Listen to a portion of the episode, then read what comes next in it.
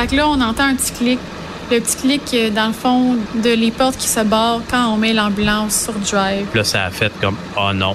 La patiente avait réussi à enjamber un banc, passer à travers la, de- la demi-porte, s'installer côté euh, au niveau de la position conducteur dans l'ambulance, mis ça sur drive et a quitté avec l'ambulance et on venait de se faire voler une ambulance. 188, 188. La patiente, elle vient de voler l'ambulance. Elle est en direction Saint-Antoine, direction ouest. Je le répète, elle vient de voler l'ambulance. Et là là, Marc-André Carignan, salut. Bonjour Geneviève. Marc-André qui raconte des histoires incroyables euh, de vol dans un nouveau balado qui s'appelle Au voleur. Aussi simple que ça. Oui, c'est disponible euh, dès aujourd'hui sur la plateforme euh, de Que. Moi, j'ai eu la chance d'écouter les trois premiers épisodes hier. Je savais que tu allais venir ici. Là, j'ai plein de questions euh, pour toi, Ben, Marc-André. Mais disons d'emblée que j'ai beaucoup aimé euh, ce que j'ai entendu. Ce sont des histoires qu'on n'entend pas souvent, un peu incongrues. Là, tu sais, voler une ambulance. euh, tu sais, Ben, c'est un peu le défi du balado aussi. C'est de trouver des histoires qui allaient plus loin que je me suis fait voler Ouais. mon vélo sur le balcon en avant. là. Le lendemain, je n'ai acheté un autre sur Marketplace. Ça, ça. fallait un petit peu plus de profondeur. là. Mais, mais euh, tout d'abord, parce que je, je, je regardais un peu ton parcours et tout ça. Toi, tu as étudié en architecture, tu as écrit beaucoup euh, en lien avec l'architecture, notamment euh, sur les écoles et tout ça. Comment on passe de ça à s'intéresser à des vols dont les gens ont été victimes? C'est quoi le, le chemin mental? Le chemin Moi, ça mental. me fascine. Ben, en fait, quand on est travailleur autonome, pigiste, Ouais. euh, et surtout notre génération, en plus, quand on est dans les médias, ben, c'est de l'écrit, c'est du web, c'est du balado, de Ouais. la vidéo, de la télé.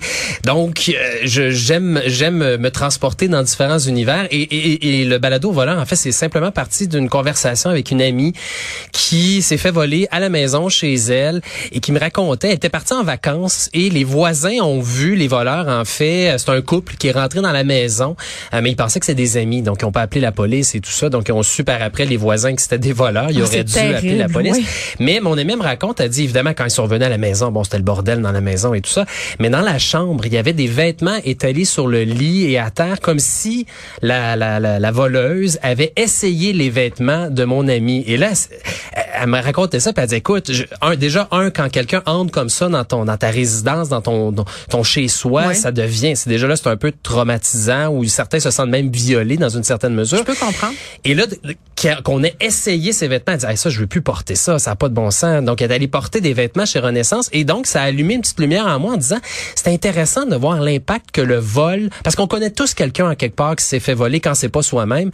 Et donc, c'est un sujet universel. Il y en a toujours eu, il va toujours en avoir. Puis d'avoir l'impact que ça a sur les victimes comme ça, comment ça a transformé leur vie, leur perception. Souvent, dans les médias, quand on rapporte un vol, on va parler du voleur, s'il est recherché ou, ou il vient d'être arrêté, le stratagème, puis la victime, ben, il y a une petite phrase à la fin de l'article. Oh, j'ai eu la peur de ma vie. Mais ça reste du, ça reste à peu euh, près tout. du là. fait divers. Mais, mais c'est fou parce que je viens d'écouter la traque euh, qui raconte un peu, euh, ben pas un peu, qui raconte en fait l'histoire d'un homme qui faisait des invasions de domicile violentes euh, à Montréal dans les années 2000. Euh, Puis tu sais, évidemment, on n'est pas dans le même registre, mais des gens qui se font voler, euh, bon là, l'ambulance est peut-être un peu plus incongru, mais tu sais, l'épisode où justement on a un apiculteur qui raconte qu'il s'est fait voler quelque chose comme 5 millions d'abeilles, euh, puis qui se demande comment ça a pu se passer, puis qui se dit, à un moment donné, là, on soupçonnait tout le monde autour d'être les voleurs, parce que c'est ça aussi, quand tu te fais voler, puis que tu sais pas, euh, tout le monde est suspect, là. Ben, tu, surtout des apiculteurs comme ça, quelqu'un qui vole en plein jour, soit dit en passant, 5 millions d'abeilles, qui est la moitié des abeilles. Moi, c'est ce que j'ai appris en l'écoutant, les,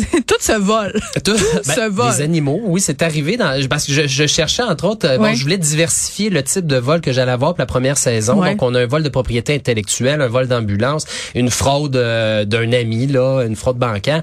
Et euh, finalement, ben c'est ça. Le, les, les- je me disais, les animaux, ça, il y a des gens qui volent des animaux comme ça. Et les abeilles, ben c'est le plus gros vol de ruches au Canada. C'est survenu il y a 3-4 ans dans la région de Victoriaville. Je me rappelle du fait d'hiver. Tu vois, je m'en Ben rappelle. voilà. Et c'était euh, justement, tu dis, quelqu'un qui vole autant d'abeilles, c'est pas juste pour les mettre dans, dans sa cour, c'est un Non. autre apiculteur en quelque part. Donc c'est ça que les apiculteurs nous disaient. C'est sûr que c'est quelqu'un, peut-être qu'on les connaît pas, mais c'est sûr que c'est quelqu'un dans le métier qui a voulu se renflouer parce que lui avait perdu ses ruches ou quelque chose comme ça. Ouais. Donc ils sont allés jusqu'à, on, on le raconte un peu dans le balado, mais à louer un hélicoptère pour survoler la région pour, Pour essayer de trouver les ruches parce que ça se cache pas si facilement que ça quand même. Là. Ben oui, puis le sentiment d'être observé aussi avant. Tu sais, avant euh, que ces gens-là commettent le forfait de venir voler des ruches euh, dans un champ. Puis c'est intéressant, tu parlais, euh, bon, que vous aviez plusieurs cas de figure. Comment comment tu les as trouvés, ces cas-là? Est-ce que c'est en, en parcourant les journaux? en faisant parce que tu sais il y a un côté honteux aussi euh, à parler souvent du vol dont on a été victime.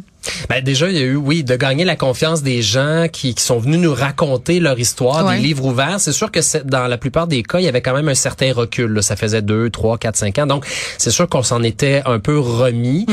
Euh, de l'autre côté, ben oui, dans, dans le vol d'ambulance, je l'ai trouvé dans un fait divers. Je pense que c'était l'Huffington Post. À un moment donné, je tombe là-dessus, je fais, oh wow, c'est magique. Le, défi, c'est de retrouver les ambulanciers par urgence santé. Mais bref, on a réussi à le faire. Et euh, c'était beaucoup, je, comme la, la, la série n'était pas connue encore, puis on voulait pas trop ébruiter, ben j'appelais des amis, des gens de confiance dans mon entourage en disant "Hey toi ou quelqu'un que tu connaîtrais." Mais ça a pas été évident comme ça, mais je suis certain que si jamais on fait une saison 2 et qu'on lance des appels comme ça sur la radio, sur Facebook, on va en avoir des histoires incroyables, mais déjà on a réussi quand même à trouver des, des cas qui sont euh, assez hallucinants. Ben, j'ai trouvé euh, particulièrement habile d'avoir réussi à faire parler Guy Mongrain sur une fraude euh, dont il a été victime bon, ça fait déjà quelques années Guy Mongrain C'est la première fois d'ailleurs qu'il raconte Exactement. Ben, moi, je capotais. Écoute, hier, je marchais puis je fais, oh my God, c'est Guy Mongrain. Tout en partant, on connaît tellement sa voix. il a animé Salut Bonjour tellement d'années.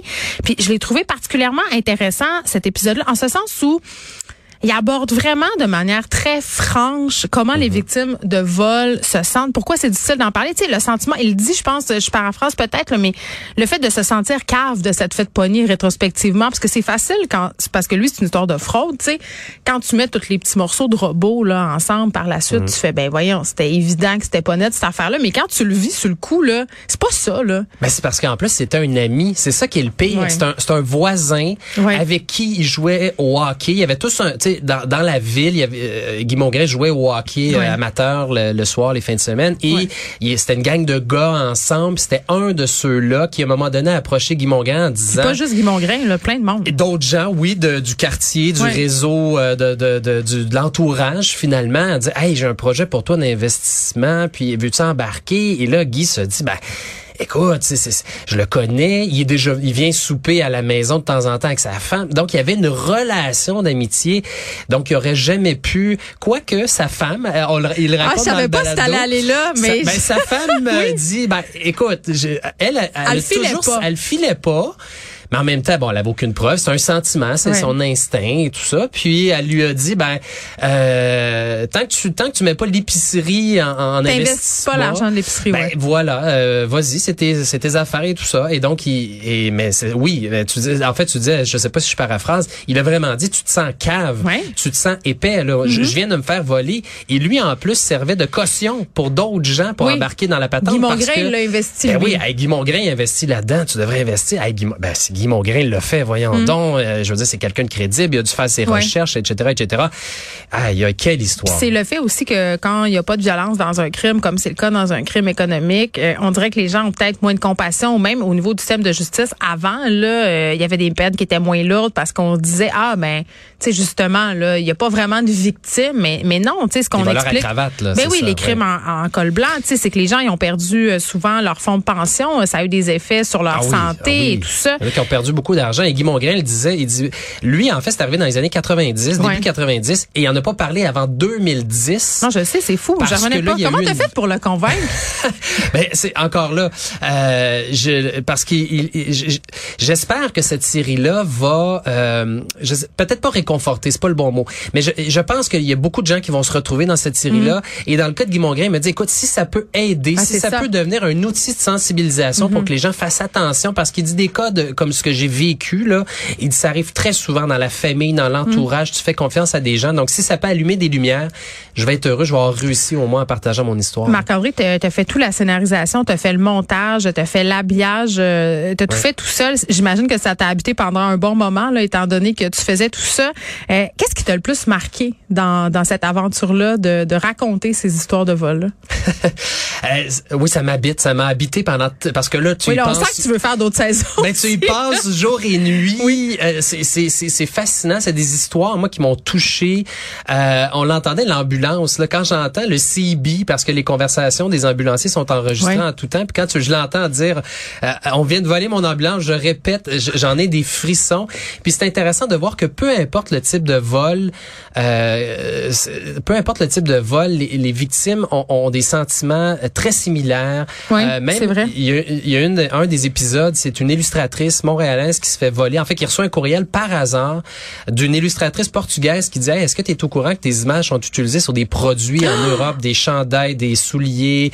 Euh, Et c'est une grosse compagnie, là, 52 millions d'euros de chiffre d'affaires par année. C'est pas un petit, un petit, une petite boutique euh, cachée oh dans un, sur un coin de rue. Et là, elle dit Ben voyons, non, je suis pas au courant. Et donc, si elle avait pas reçu ce courriel-là de l'illustratrice, peut-être qu'elle ne l'aurait jamais su. Et là, elle est allée jusqu'à poursuivre l'entreprise. Je, vais, je, je, garde les punchs là. Ben oui, là, faut aller l'écouter. Là, et, voilà, mais, il y a eu plusieurs revirements dans cette situation-là. Vous allez le voir. C'est quelqu'un en plus qui avait une santé fragile. Bref, c'est très particulier. Mais de, de voir toutes ces histoires-là, le côté humain derrière ça, moi, c'est ce qui m'a allumé. Là, est-ce que tous les épisodes sont disponibles sur la plateforme ou il va falloir patienter encore? Les cinq épisodes ont été dévoilés ce matin, disponibles sur euh, toutes sortes de plateformes, Cube Radio, Spotify et autres. Et c'est pas une joke de dire que après l'émission dans ma voiture, je vais aller me taper les, les deux autres. J'ai beaucoup aimé ça. Marc-André Carignan, merci beaucoup. Merci euh, Geneviève. Bye bye.